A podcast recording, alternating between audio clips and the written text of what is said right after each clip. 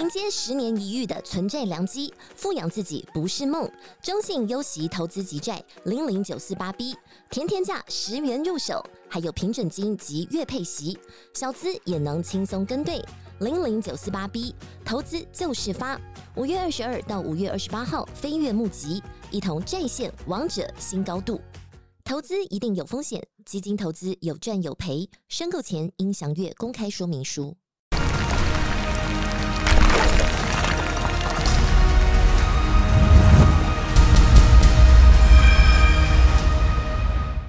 各位观众，大家好，欢迎回到《华视三国演义》节目。今天我们的节目非常高兴，请到了正大国际事务学院的李世辉教授再次来上我们的节目，跟我们大家介绍一下他的新书《练实力》。呃，李老师你好，呃，主持人好，各位观众大家好，呃，石板先生好，大家好。李老师，你这本新书啊，刚刚出版，这个是读书共和国出版的吧？啊，是是。对，那这本《练实力》这个名字，什么是练实力？在国际政治领域里面，我们常常听到什么什么实力，什么什么实力，从硬实力、软实力、巧实力到中国的锐实力。那在国际政治里面扮演重要角色的台湾，然后，它到底为什么受到国际各个大国的重视？它到底台湾拥有什么样的力量让国际重视？其实我大概经过了一年左右的研究，我发现台湾有几个关键的一些实力受到各国重视。然后这些实力呢，最主要是台湾跟国际系统连接的能力。那国际系统有分有分安全系统、经济系统以及价值观系统，在这些系统中，各个大国都进行这个非常激烈的竞争。在这个竞争过程中，台湾的重要性在这这几年被发现，然后包含了岛链的关键地位。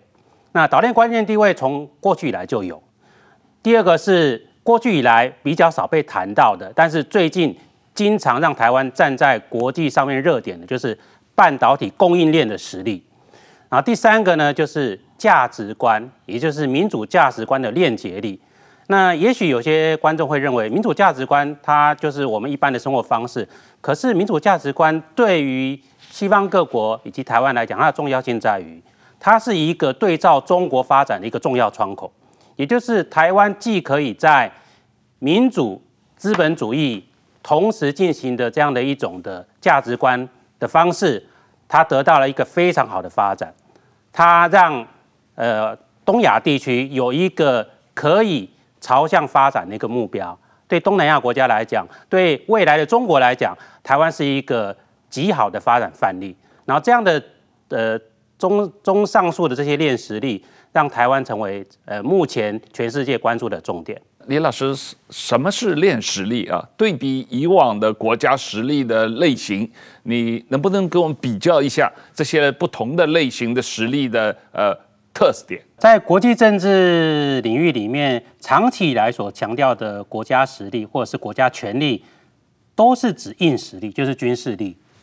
然后在这个后冷战时期，然后除了军事力之外呢，开始提出了不同于军事力的国家权力，然后呢称之为软实力。然后那，软实力跟硬实力的结合，或者是相交互运用，啊，称之为巧实力。那面对中国的崛起，然后呢，美国的一些智库的研究者，他提出了中国想要去渗透特定国家的这种的能力，他称之为瑞实力。然后这些呃实力，然后呢，我们可以看到，像硬实力呢，当然美国我们认为美国的硬实力是最强的，那并不代表美国没有软实力的，美国也有软实力。可是就软实力的角度来看的话，诶。能够依赖软实力去发挥国家竞争力的主要国家是日本跟德国，因为他们军事力量在冷战时期受到某种程度的发展的限制。然后，那巧实巧实力当然就是，呃，我们认为英国的巧实力是最好的。英国有某种程度的硬实力，可是英国所代表的文化，它在或是外交能力，在全世界上面都有非常大的影响力哦。然后呢，那中国跟俄罗斯的锐实力。是过去几年一个被研究、跟被批评，甚至要被这个某种程度我们要去 防止的一种的新的实力。那最后一个是练实力，那练实力是指链接地缘政治、地缘经济跟价值观的能力。呃，专指台湾然后不，日本也符合某种程度的练实力。那台湾的练实力，或者是日本的这个练实力，跟其他的实力最大的差异是，呃，我自己认为就是其他的实力都是欧美国家来看的实力，那练实力是从台湾自己来看自己，也就是说台湾很重要。那过去来都是欧美认为台湾重要，那台湾所得到的讯息也是从欧美这边讯息过来说啊，台湾其实很重要。那台湾有没有自己去思考？那台湾重要性到底在哪里？所以我们这个练实力也提出来，就是要从台湾角度来看台湾在地缘政治上面的重要性。你这里有一个板子是讲了各种不同的实力的呃这个状况嘛？啊，对于台湾来讲。早期的台湾呢，其实是比较是重视国防经费。像这个图，大家可以看到，在冷战时期的台湾呢，台湾不是没有实力。冷战时期台湾的实力是在于它的军事以及它的地缘政治的角色。也就是美国曾经说过，台湾是不成的航空母舰。在更早之前，日本有说过，台湾是南门的关口，也是日本往东南亚发展的关口。所以呢，那台湾也在冷战时期呢。透过这个不断的增加它的军事预算，在东亚地区扮演了重要的角色。可是大家也发现，呃，台湾其实在八零年代、九零年代之后，国防预算的比重日渐下下降。但这跟国际局势的缓解是有关的。然后那可是呢，台湾重要性并没有因此而消失。那台湾重要性呈现在台湾的经济的发展上面，也就是到后面集大成所谓的半导体的发展。刚好台湾的半导体。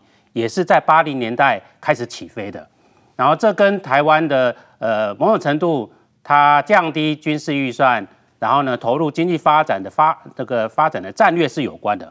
可是从我们刚刚所提到的链实力，链实力有一块台湾最重要还是岛链的地位，所以台湾的军事费用其实不应该持续保持这么低的水位，而应该随着台湾练实力的发展，或者是透过。军事防卫力量预算的增加，强化台湾的练实力。呃，李老师，为什么我们现在要提出练实力？为什么练实力会在这个时候形成？特别是对于台湾来说，练实力为什么在这个时候显得特别的重要？其实，如果我们从国际政治的发展来看的话，那对我们来讲，呃，比较熟悉的还是冷战时期。然后呢，那冷战时期呢，其实是一个以军事力量主导一个时期。然后，那但是政治、外交、军事力量说了算，它是主导国际政治，是特特别是国家发展战略的一个重要的核心的因素哦。可是到了后冷战时期，我们发现多元化、多元化的发展之下，各个的系统的力量开始起来。譬如说后后后冷战时期，我们会认为经济力量非常重要，然后国家竞争力可能大于国家的军事力，所以它有这样的一个发展的变化时期。可是呢，我们发现，在二零一八年之后，原本从整体在分化的系统，它开始又整合成另外一个整体的系统。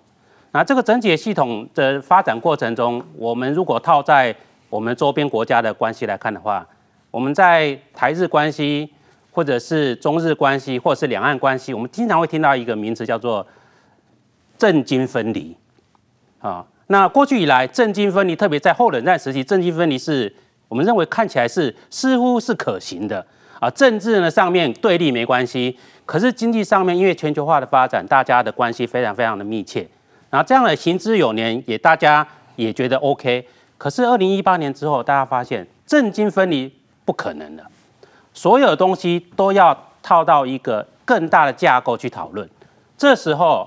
如何去链接各个系统的能力就很重要，因为你政治归政治，经济归政治，我们发现不行的。如何去链接政治跟经济的这个力量？那在国家内部也是如此。像在台湾国家内部，台湾的各个的系统之间的链接能力，或者是台湾跟周边国家的链接能力，或是台湾跟国际体系上面的各个的系统的链接能力，就开始受到重视。不过，我们发现，在各国的这个论述里面，很少整体谈到这个问题，通常是个别谈。比如说，台湾在岛链的地位非常重要，它遏制中国的海权向外的这个呃进出，然后呢，它也是日本的海上生命线的关键。然后那那谈到半导体，又说台湾是半导体供应链上面不可替代的地位。然后呢，谈到这个民主价值的时候也是如此，它通常是分开来谈。可是呢，我们仔细去分析，我们发现其实这些东西呢，它的殊途同归是台湾之所以在关键，因为台湾有能力，然后呢有实力去透过这样的一种的关系去链接其他国家，让各个国家认为台湾是不可替代的。那这个链接力呢，在未来的国际政治上面，我们认为会扮演非常重要的角色，因为各国都要去尝试跟中国做政经分离，德国也要做，欧盟也要做，但美国也要做。可是目前看起来，台湾做的东西，就是在政经分离这样的一种过程中，如何让政经又不分离，又可以取得某种程度的经济发展成果。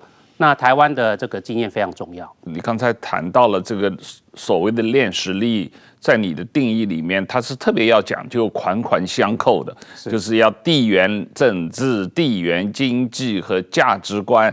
三条链的这个环环相扣，那么在这方面，台湾确实是一个典范。但是全世界有没有其他国家有类似的情况？其实我在撰写这本书的过程中，我发现其实日本跟台湾非常非常的类似。对，呃，那不仅是地理位置上面，台湾也台湾跟日本都在东亚第一岛链上面，然后呢，这个地理位置非常非常重要。然后日本呢，当然呢，台湾是在半导体供应链也很重要，日本在半导体供应链也非常重要。除此之外，日本还在其他的供应链上面非常重要。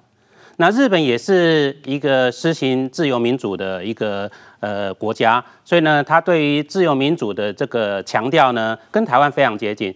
日本每次都称台湾是一个具有共同价值观的伙伴，然后呢，这个重要的友人等等的。所以在这个角度上面，其实日本跟台湾非常非常类似哦。那这也是未来我们发现这个练实力去论述东亚情势，呃，未来是一个非常有说服力的一个新的概念。矢板先生，你觉得这个李老师的这个新的论述，或者他提出的这个新名词，这个对于理解台湾在国际政治经济价值观的重要性和台湾跟日本的比较研究，会有一个很大的帮助吧？嗯，我我觉得，首先这个确实是提出一种蛮有意思的想法。现在想来，确实是，就是台湾它其实在不停的提高自己的被利用价值啊。嗯，就是说，本来一开始台湾就是在地域上是一个兵家必争之地嘛。这个在其实，在全世界的这个地政学上有很多类似的地方。那么兵家地必争之地的话，其实。作为结果，就是每次战争都会生灵涂炭的，其实并不是一个好事情。但是后来台湾，我觉得从蒋经国到李登辉的时候，从解严到民主化，就让台湾在价值观上变成一个民主社会不能放弃的一个伙伴。这个台湾的改革是非常重要的。那么再往后发展这个半导体、发展科技，让别的国家在经济上依赖台湾，就是一步一步的，台湾其实就是说不停地提高自己。在这个国际社会上的影响和地位，这一点我觉得现在看来就是历任的台湾政府走的大的方向是是正确的了。这点是我觉得是蛮重要的。当然说，我觉得最大的一个变数就是中国的崛起和中国的扩张嘛，这个让大家感到一个非常明显的威胁。那么台湾跟日本，我觉得有一个呃很不一样的，当然刚才这个李老师说的说的很对，很多共同点。但是我觉得日本呢，更是日本是因为自己。有一个和平宪法，有很多事情把自己手脚绑出来，绑住了。那日本其实他自己的很多能量还没有释放出来啊。嗯，就是说，其实日本是一个非常僵化的，转转身移动是很慢的。但是台湾是一个非常灵活的。这一点我觉得不是台湾向日本学习，是日本应该向台湾学习的地方啊。当然说，我觉得，呃，就是日本，就是说，当然说，台湾可能现在是半导体是非常非常强的，但是说，在日本确实有很多地方，比如说日本的观光，嗯，它是全把全世界的观光客人都都可以引来。这方面，我觉得，就是说你自己被别人依赖、被别人需要的地方，应该还有很多地方可以加强啊。现在台湾就是说，只是半导体非常突出嘛。我觉得别的地方，台湾其实很多地方都可以做的。当然，半导体产业链对于全球经济的重要性是这几年、这十几年对逐渐显现出来的啊。那三十年前大家并没有知道这个东西会这么重要，现在成为这个二十一世纪的石油啊，这个这么重要的战略资源，而且从目前发展趋势来看，变得越来越重要啊。那这个。日本不同是，日本除了半导体产业链，日本还有很多其他的产业链。那这方面台湾还是比日本差蛮多的啊。这个台湾在日本在很多其他产业链方面也是世界领先的。这个呃，不过无论如何，作为一个理论性的概念，作为一个国际政治的研究的概念，这个瑞士力，我觉得对于大家分析这一些台湾的状况、日本的状况，确实是有帮助的一个概念嘛啊。那这个呃，李老师，这个为什么练实力会改变人类对地理空间的认知呢？其实呃，练实力呢，我认为一个最大最大的一个差异就是，呃，过去以来我们看到实力就是眼睛看得到的东西，嗯啊啊，比如说地理位置上面的重点，刚刚那个石板先生有提到，台湾就是兵家必争的要冲之地，嗯，然后呢，台湾四百年的历史。就是各个的国家在争夺台湾这个地区，从西班牙、荷兰，然后呢清朝，然后呢这个日本，然后呢到国民党，然后都要争这个地方。呃，那瑞那个练实力所提到的，就是他是谈看不到的实力。嗯，那台湾很喜欢，我们如果看呃很多的财经杂志的报道，呃，经常有一个概念。很很喜欢被用到，叫做隐形的冠军，就是台湾其实很多实力都是看不到的，嗯，然后那那这个看不到实力如何转换成整个跟国家安全，然后呢转换成受到各国重视，也就是刚刚石板先生所提到的被利用的价值。其实这个练实力所提的概念就是这种被利用的价值呢，其实是。呃，在未来国际政治上面将会扮演重要角色。当然呢，这并不表示看得到的价值不重要，看得到价值依然重要。我们可以看到，台湾处于这个第一岛链的中心，这个位置依然重要。然后呢，那由于有了这个位置，我们才会得到，比如说像美国这个主要大国的一些重视。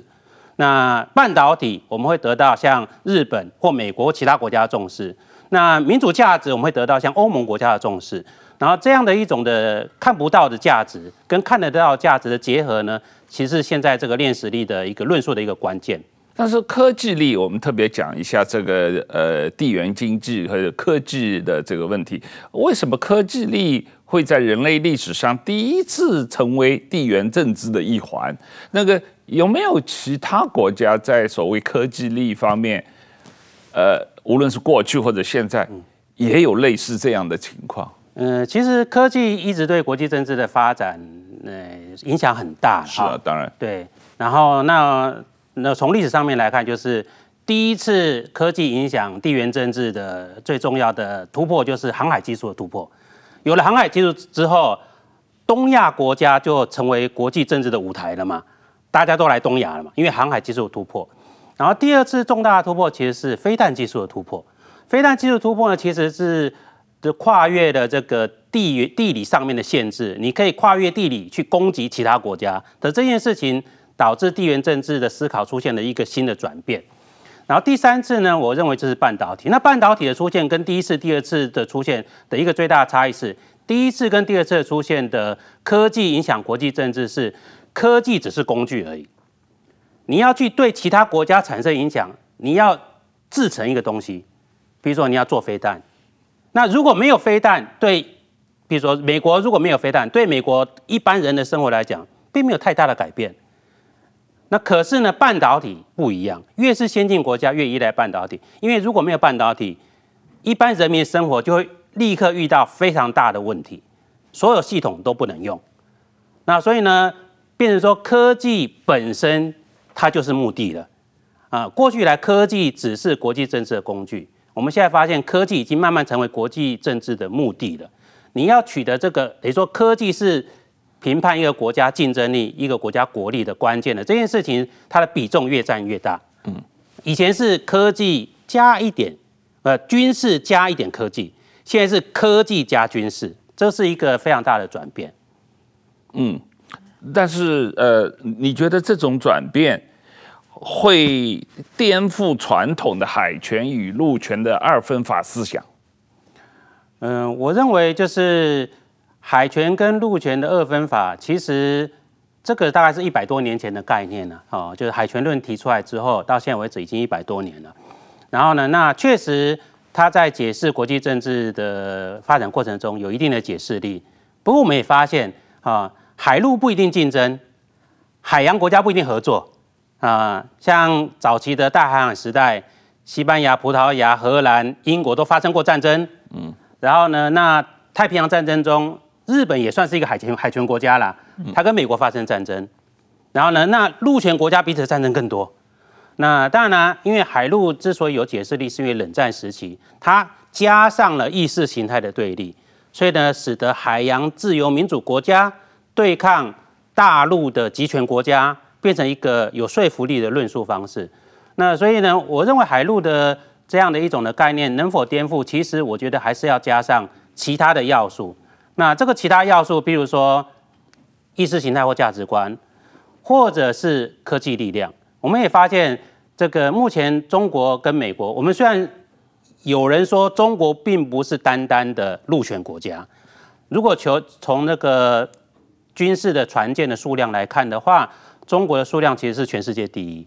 那中国也想要往海权国家发展，那所以中美的竞争呢，它就不一定是海陆权国家竞争的这样的一种论述。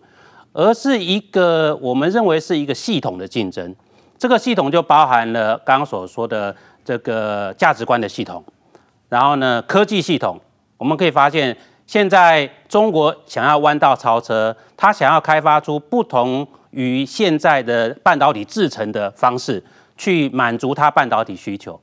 那未来就是这样的一种方式，系统的竞争，反而或者是规格竞争，我反而是认为是。比较能够去说服其他的关心国际政治的一般人，去了解现在国际政治的现况。所以海权跟陆权，目前为止看起来，从地图上面看起来的说服力是还是有的啦。啊，第一岛链还是防止中国向外扩张的一个很重要的防卫线，目前看起来是有的。那它的解释力，我认为是会慢慢的削弱。石板先生，刚才李老师讲了呃这一些，特别是谈到科技力。对于这个人类历史上第一次化身为地缘政治的一环啊，那呃，实际上我在想啊，一次大战的时候，德国的潜艇技术，嗯，啊，类似这样的技术发展，也是对于整个地缘政治造成了很大的影响啊。不过就是说，确实像台湾那样很特别的，就是某一种科技力集中在台湾这个地方。对，以前的技术好像都是。全世界可以普遍运用嘛？不存在这个这，因为这些技术产生的这个产品，嗯，好像似乎只有在这一个地方能够制造这样的一种状况，就像这个石油只有在中东有，或者铜只有在智利有，这种确实比较罕见吧？嗯，对，我觉得就是说海权陆权，也许我的理解不太对。我觉得陆权是什么？陆权就是说啊，其实大家这个所有的战争、所有的竞争的根本是在经济嘛。陆权是什么呢？就是你有东西，我想进去抢，嗯，那我就把你门打开进去嘛。就是过去的战争都是掠夺嘛，然后占了你的地方，对，占了地方嘛，就就是奴役你的人民，然后把你东西抢来，把你的资源抢来，然后我可以发展经济嘛，我可以用嘛。那这是陆权嘛，就是传统的海权是我跟你做生意嘛，不用敲门嘛，我拿东西跟你换，嗯，我从很远拿船运来跟你换，那这当然说这样的对双方都好嘛。就是所以海权，但是也有强迫你做生意啊。对，当然日本不愿意，以前是锁国的，美国海对对对船就去了，非要你开门。就所以海权，因为很多国家不愿意给你做生意嘛。对。但是说他就逼着你做生意，但是海权国家是只要你开，我们建立一个公平的互做生意的一个呃就是准则之后，我其实对领土没有野心的嘛。嗯。但是目的也是赚到你的钱，其实陆权一样嘛。嗯。但是现在我觉得就是说。科技时代，或者就是通过半导体和这个网络时代啊，我不用跟你做生意了。我在我在日台湾，我比如说发表一个演讲，我唱一首歌，你在美国，你要花钱才能听，那你要刷信用卡，我钱已经赚到了，我只要在互联网上把我的东西就可以卖给你了嘛，那就陆选海权都浪费时间嘛，对不对？我我就可以直接的通过这个。这连接网络的就是以半导体为中心的这这种现在的科技技术嘛。那将来变成 AI，变成各各方面的，比如说那个现在什么 ChatGPT 那那种那种软件，我开发出来放在网网上的时候，全世界都可以用，我可以从瞬间把全世界钱全赚来嘛。那我根本也不用去把你门打开，也不用跟你做生意，那我只要在放在网上的话就 OK 了嘛。那所以说，整个的人事这个国际规矩完全会出发生一个惊天动地的变化嘛。那么，其实我觉得，比如说，比如说现在台湾最担心的中国的渗透嘛。那过去台湾的法律是什么？就是说，防止啊，让就是说，台湾的报纸是外国外国资本不绝对不能买的嘛，要查和仔细查你后边是不是有中资各方面的，哪怕然后呢，没电视媒体嘛，因为怕你来影响我们国民的想法嘛，怕你把价值观输入过来嘛。现在报纸没人看啊，那个法律根本没有用啊。那我我抖音就直接进来了嘛。嗯。那直接可以给你洗脑嘛？嗯，但是你抖音的法律还没有见过，见过，所以说现在呢，过去的所有的法律规则已经不管用了。那过就是说怎样改变你的想法嘛？我觉得人人生不是说最最难的两件事情嘛，一个是怎么把我脑子里的想法装到你的脑子里，一个是把你怎么口袋里的钱放在我的口袋里，这是最难做的两件事情。现在都可以通过网络做到了。嗯嗯，所以说海权路权都不必要了。这个李老师，你觉得？边缘地带理论的定义从此也要改写，也被颠覆了。对，其实边缘地带理论呢，其实也是延续海海权、陆权的这个竞争而来的概念。也就是说，在欧亚大陆周边的地区，是被认为是一个很重要的一个呃取得这个那个优先利益或者是战略领先的要地了。可是我们现在发现，这个周边边缘地带现在应该算是心脏地带。嗯啊、无论是国际政治、国际经济，还是各种区域经济整合，我们发现这些才是国际的热点。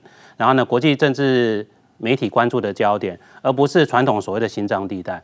然后呢，那各个国家都围绕这些地区进行某种程度很重要的，算是呃，算是竞争或者是合作。所以呢，从这角度来看，其实已经没有所谓的边缘地带的概念了。然后呢，那边缘地带就是心脏地带。然后，那台湾就是在处于过去的边缘地带中的心脏地带的中心，所以呢，对台湾来讲，或对东亚国家来讲，其实也不免俗的，大家会认为这些东 这些地方，呃，等于说经常会有可能出现战争，因为太重要了。然后呢，那这重要性不是过去边缘地带说，呃，海陆海权陆权国家在争夺，因为这些地区原本就是心脏地地带。谁取得了这个心脏地带，谁就取得对全世界的主导权。然后呢，那以前是取得边缘地带，可能才可以控制心脏地带的概念不一样。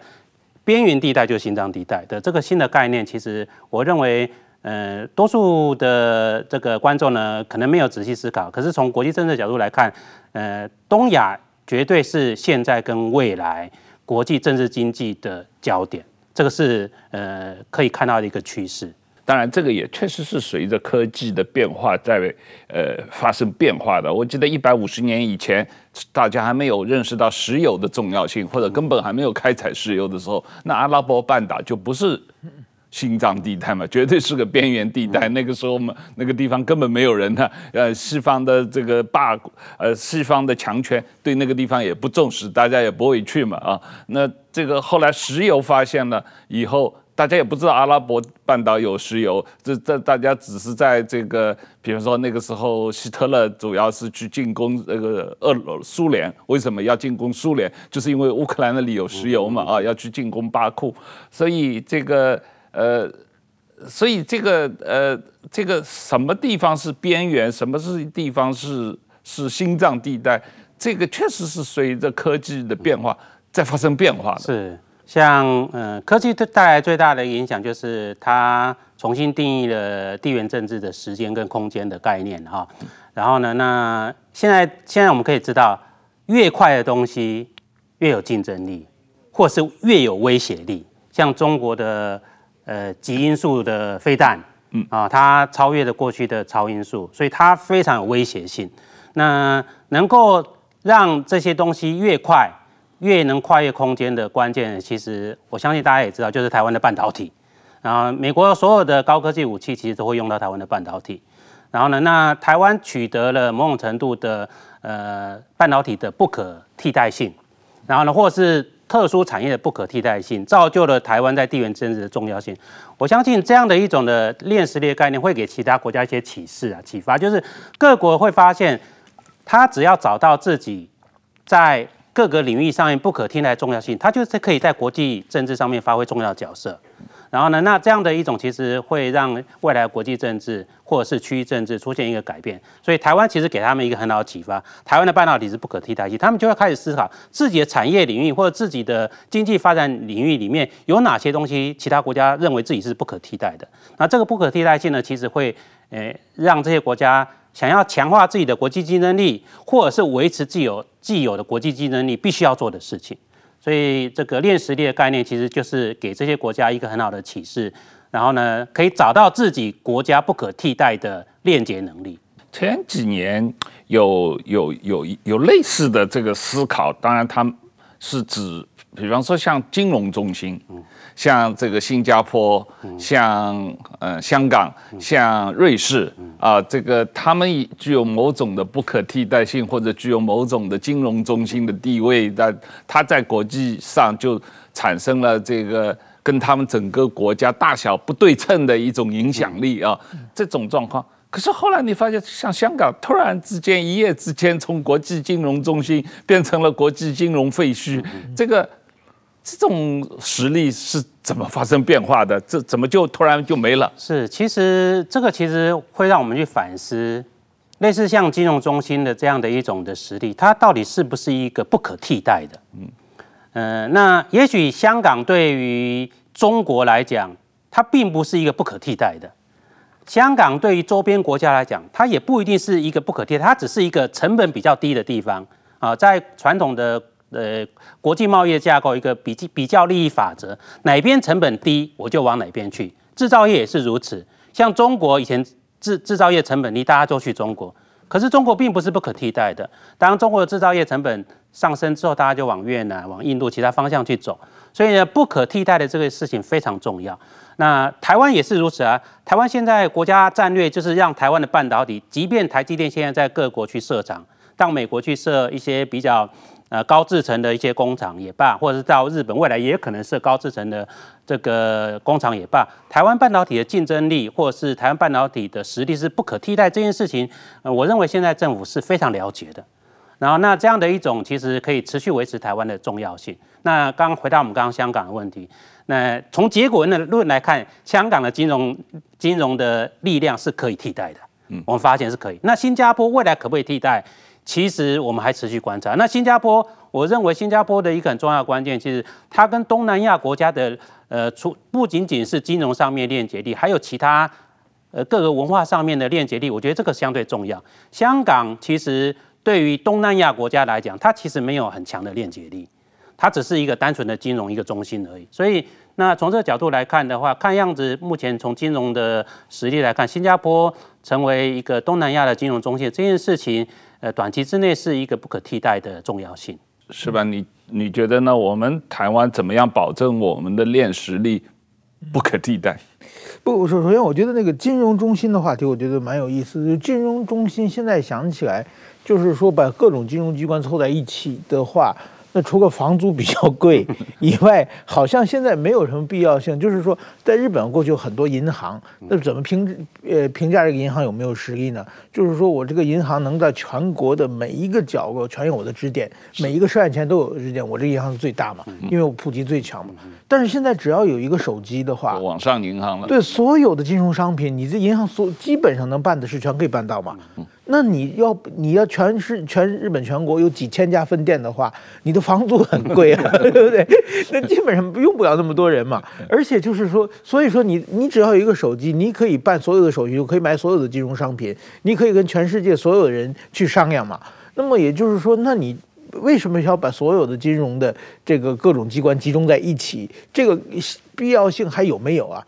当然说，可能下班一起去吃饭啊，聊天能 聊出新的内容，这是有一点点加分啊。但是说，我想渐渐的时代就会改变嘛。所以说，我觉得凑在一起，这这种我我今我觉得今后就是变成一个去中心化的时代了。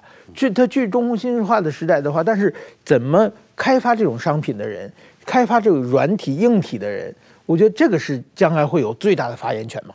那所以说，我觉得这方面呢，台湾现在是在软体硬体上很强嘛，某种意义上。那么在软体上，我觉得如果再加强的话，那么台湾就变成会变成一个非常非常有竞争力的关系。也许。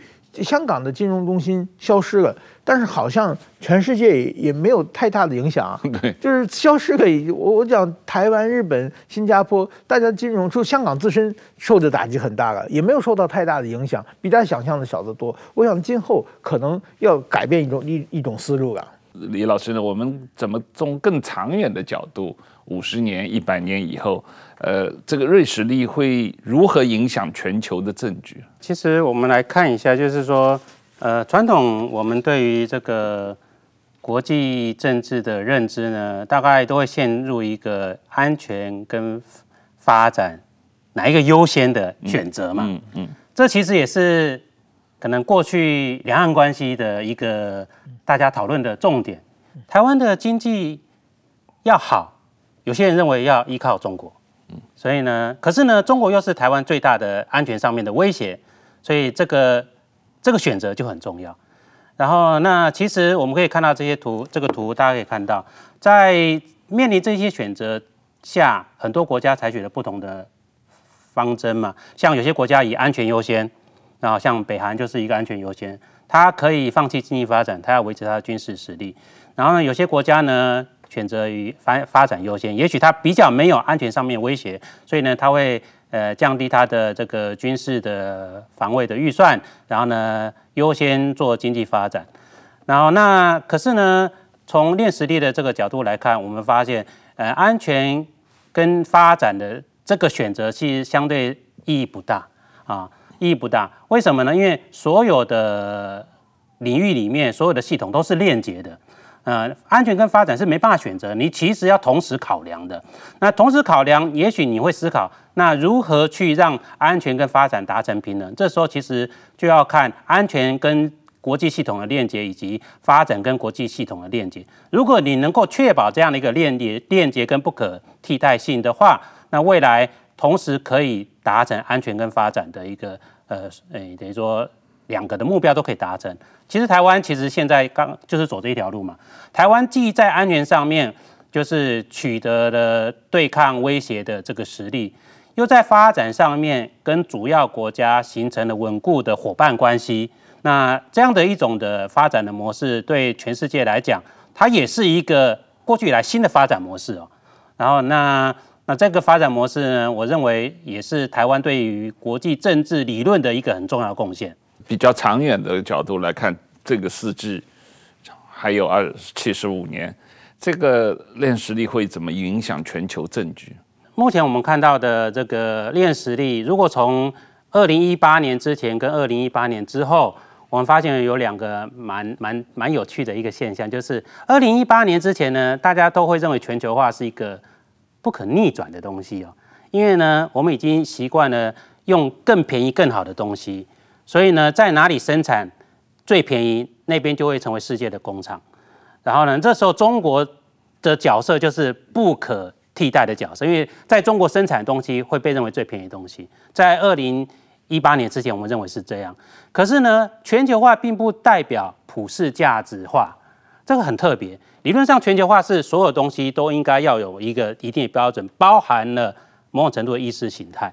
可是我们发现全球化之下，反而它没有共同的价值观。那现在二零一八年之后呢？我在书中所提到概念是叫做半球化，就练实力它它所形成的是一个半球化的一个世界。半球化就是世界会成为两个主要的规格，一个是中国主张的规格，一个是欧美韩。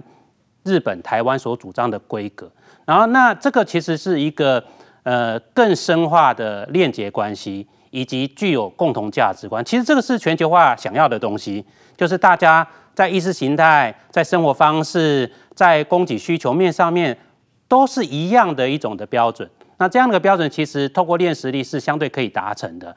然后那这个就是呃目前我们发现呃比较不一样的地方。所以从嗯未来来看的话。中国其实也想透过“一带一路”啊等等，去打造他自己的练实力，然后呢，让他自己刚刚所提到的的一带呢，对不对？然后就打打进这个传统的这个心脏地带，一路呢就可以把传统的边缘地带把它包包起来。所以中国这个大战略其实面临到一个很大的问题，就是中国的所谓的这样的一种的，他们所谓所所要达成的练实力，它缺欠缺一个东西，就是它并没有一个大家所认可的普世标准。也就是说，中国它还是走很传统的这种帝国主义的道路。我只要东西便宜好，我就可以卖进去。可是呢，现在不一样了。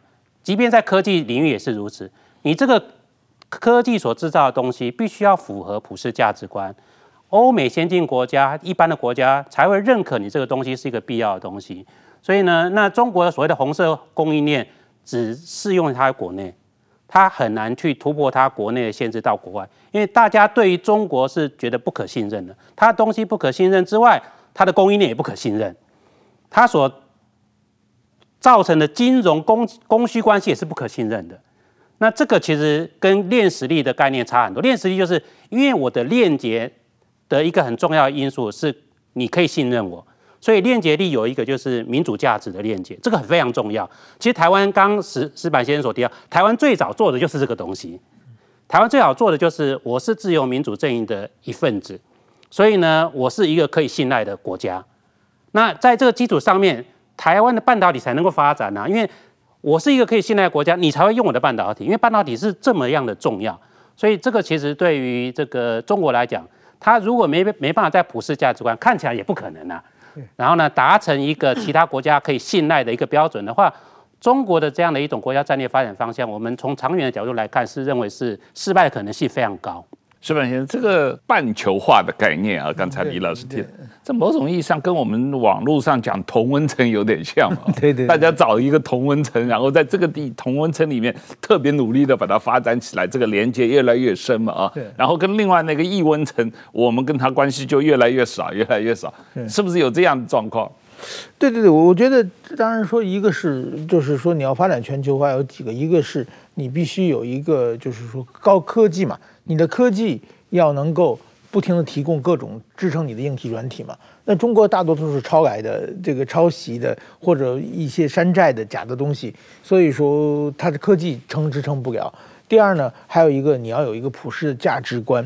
我价值观我觉得分几种，最我觉得最明显的一个，当然自由民主这个是非常重要的人权，但还有一个是法治了，就是我们要有一个游戏规则嘛。有一个固游戏规则的话，大家才可以共同的，呃，就是探探讨一些问题嘛。比如说，呃，我觉得前几天有一个蛮象征性的，就是香港到香港那个西班牙那个阿根廷的这个球星梅西，没有下场比赛，然后现在整个现在中国是反梅西反阿根廷的一场狂欢，然后很多的跟就是说，比如说要阿根廷队来这个中国比赛，这个。被取消了嘛？嗯，这个为这首先那个梅西下场不下场是，他没有合同嘛，没有契约嘛，是那个主办方和观众买票进场的观众，可能他宣传梅西要下场，结果梅西没有下场，是他们两个的矛盾嘛？就是 这种事情一出来的话。大家就说我没办法和和你做做生意了嘛，而且现在中国的网上很多人说支持那个福克兰岛是那个英国的嘛，把几十年前对阿根廷的政策都改变了嘛。就是我觉得像这这一群人的话，大家觉得你不可理喻，怎么跟你做生意？我我我我哪知道有一个一个球星没上场比赛，跟我一点关系没有，你就可能变成制裁我嘛？这个我觉得完全是没有任何契约精神，因为有共同的法律精神啊。我觉得这个是中国的一个非常大的问题啊，所以说我觉得就光凭这样，大家还是说还是不跟你玩了，跟你玩有很多看不见的风险嘛，还是大家有公平的这共同尊重契约精神的，大家在一起玩。我觉得这个半球化也是一个就是守不守有没有法治的半球半球化。最近好像德国有个大的化学公司受到国内呃。社会的压力，他宣布要退出他在新疆的生产线，因为他大量用新疆的棉花嘛，啊，那大家说新疆的棉花都是血汗棉花，然后有压迫维吾尔少数民族的，所以这个公司受到很大压力，宣布说他要尽快把那个生产线关了，退出来嘛，哦，那现在德国政府、德国的社会又开始对大众汽车施加压力，说你在中国的投资应该退出来，你不要在那里造。呃 Mercedes Benz 了啊。这个类似这样的情况，我觉得将来可能会越来越多啊。这个呃呃，练实力也好，这个半球化也好。这个确实在影响全球政治的格局嘛？啊，确实，呃，刚刚所提到的，呃，这个针对中国，然后呢，它的崛起，或者是它所带来的这个风险，各国都在不断去思考如何去面对中国的风险。因为中国这个风险，它跟过去以来其他国家最大差异是，它在各个领域都有风险。嗯、它不是只有军事上面有风险。经济上面也有风险，金融上面也有风险，然后呢，它在意识形态上面有也有风险。其实，呃，我在书中其实有提到，呃，其实美国最在乎的，除了军事之外，美国最在乎的是中国的意识形态哦。呃，中国意识形态被视为我在书中所用的用语是中国主义。然后，中国主义呢，它就是为这个开发中国家提供了一个你不用。走自由民主道路也可以经济发展的这样的一种愿景，这个对于开发中国家是有吸引力的啊。那以前美国是要这些开发中国家，你必须要资本主义跟民主化同时进行。然后呢，可是这些独裁的这些领导人就认为他不想要嘛，像非洲啦、拉丁美洲，可能都部分的国家是认为是这样。可是中国跟他说，你不用，你走我中国的路线，我中国来协助你进行经济发展。然后呢，那你在政治外交上面、安全上面，你站在我中国这一边，你就可以不用失去你的权利的这件事情，对于一些发展中国家是有吸引力的。然后，那美国是非常非常的想要让中国这样的意意意识形态不要去让全世界去认可，所以呢，这时候台湾就很重要啦。台湾是既走民主又走。这个资本主义自由市场的路线，而且非常非常成功，所以呢，让这些国家认为，其实走台湾的发展方向是一个可行的发展方向。台湾在很短时间之内就成功了的这样一个发展方向是可行的，所以呢，用台湾的自由民主的这样的一种的价值，然后呢，某种程度呢，跟中国做一个对照，这也是一个未来以链实力概念去影响呃全球政治的一个很重要的领域。特别是台湾的民主，我们一直说台湾民主是只是生活方式，其实台湾民主在外交上面也是一个非常非常，我们不要说武器啦，非常有效力的的一个外交的策略。然后呢，现在这些东欧国家，东欧国家呢认识台湾，绝大都是因为民主，啊，因为台湾在制造业上面没有终端商品嘛，不像日本有什么 Panasonic，然后有 Sony 这些。品牌商品，美国有 Apple 这些品牌商品，台湾都没有。可是他们认识台湾，不是因为供应链，而是因为台湾的民主化。嗯，所以他们在国际政治上面支持台湾的这件事情，对台湾来讲非常重要。对于台湾来说，面对这个新局面，这个链实力所包含的岛链、供应链、价值链，各自要怎么做才能够锁紧？对于台湾来说，怎么把这个链实力能够发挥到最大化？对，呃，我们来看这张图哦。这张图其实就是把台湾的链实力呢，从内到外变成一个同心圆的概念哦。那它面临的就是最主要，呃，我们是来自于中国的经济威胁跟中国的军事威胁哦。那中国的经济威胁呢，不是只有台湾的商品销往中国，或是我们每年赚中国多少的这个呃呃贸易贸易这个顺差顺差，而是当中国的经济出现了衰退的时候，周边国家的经济会受到影响。这这个这件事情呢，其实对台湾来讲是一个非常潜在的一个风险哦。那军事威胁大家都知道嘛，中国动不动在我们的周边进行军事演习，它飞弹永远都对着台湾。然后呢，它做各种不同的国家利益、国家战略的分析的时候，都把台湾视为它一个核心利益的这件事情。那台湾要怎么做？刚刚所提到的，台湾有三个重要链实力。就中心地区是岛链的的军事实力，然后呢，第二层是供应链的实力，第三层是呃自由民主这个价值链的链接哦。那从呃台湾的国家战略来看的话，刚好台湾最重要的对外关系有三个，一个就是台美关系。那台美关系呢，过去以来的关键议题都是岛链防卫议题。所以呢，我们透过强化台美关系，去稳固我们岛链的防御力，这个是我们的国家战略最基本的方针之一。第二个重要的对外关系是台日关系。台日关系呢，就涉及到供应链的合作。事实上，从台积电到熊本投资这件事情，我们发现，呃，台湾虽然需要日本，日本也需要台湾。那这样的一种链接力，在过去以来是也许有，但是很微弱。可是现在看起来很明显。那台湾跟日本在各种不同的这个国际场域里面，通过这个链实力强化彼此的关系，然后可以增加台湾的这个国际竞争力，然后去抵御来自于中国的威胁。第三个就是自由民主价值的这个链接关系哦。那这个链接关系呢，其实呃，我是从两个角度去看。第一个就是两岸关系，两岸关系是台湾第三个重要的对外关系。啊，不不论你是喜欢中国还是讨厌中国，两岸关系都非常非常重要。那台湾的链实力，特别在民主价值的链，它既是跟中国发展的一种对照，也是台湾跟欧盟国家，然后呢，建立稳固合作关系的最重要的一个窗口，就是自由民主。所以呢，台湾如果能够透过呃两岸关系、台日关系、台美关系，以及对欧盟的关系，去强化稳固。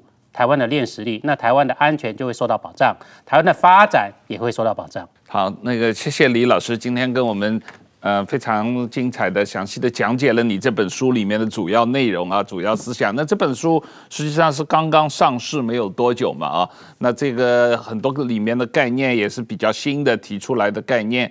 那听说好像这个。日本也有出版社有兴趣要翻成日文，在日本出版。那希望我们将来也有有呃美国出版社把它翻成英文，在美国出版。我们尽量把这个思想啊、呃，能够向全世界这个学术界来推广。呃，台湾的练实力的这个概念啊。那今天谢谢李老师的时间，谢谢李老师来上我们的节目，谢谢石板先生，谢谢大家。